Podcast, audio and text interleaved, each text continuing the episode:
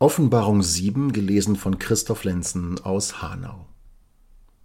Danach sah ich vier Engel stehen an den vier Ecken der Erde, die hielten die vier Winde der Erde fest, damit kein Wind über die Erde blase, noch über das Meer, noch über irgendeinen Baum. Und ich sah einen anderen Engel aufsteigen vom Aufgang der Sonne her, der hatte das Siegel des lebendigen Gottes und rief mit großer Stimme zu den vier Engeln, denen Macht gegeben war, der Erde und dem Meer Schaden zu tun. Tut der Erde und dem Meer und den Bäumen keinen Schaden, bis wir versiegeln die Knechte unseres Gottes an ihren Stirnen. Und ich hörte die Zahl derer, die versiegelt wurden. 144.000, die versiegelt waren aus allen Stämmen Israels.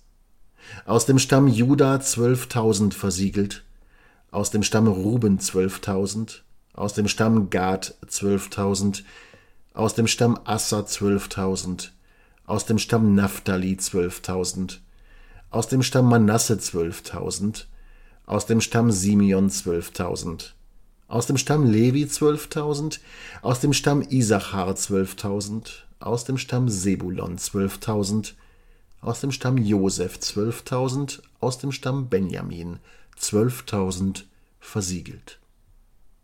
Danach sah ich und siehe eine große Schar, die niemand zählen konnte, aus allen Nationen und Stämmen und Völkern und Sprachen, die standen vor dem Thron und vor dem Lamm, angetan mit weißen Kleidern und mit Palmzweigen in ihren Händen, und riefen mit großer Stimme Das Heil ist bei unserem Gott, der auf dem Thron sitzt, und bei dem Lamm.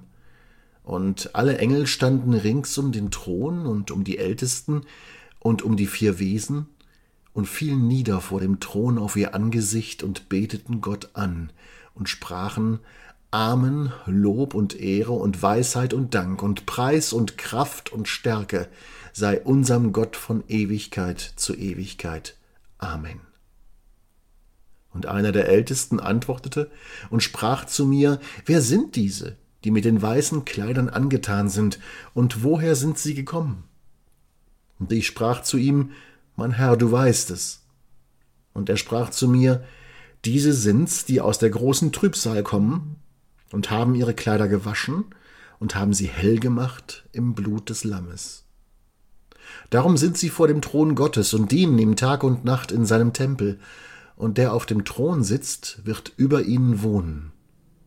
Sie werden nicht mehr hungern noch dürsten, es wird auch nicht auf ihnen lasten die Sonne oder irgendeine Hitze, denn das Lamm mitten auf dem Thron wird sie weiden und leiten zu den Quellen lebendigen Wassers, und Gott wird abwischen alle Tränen von ihren Augen.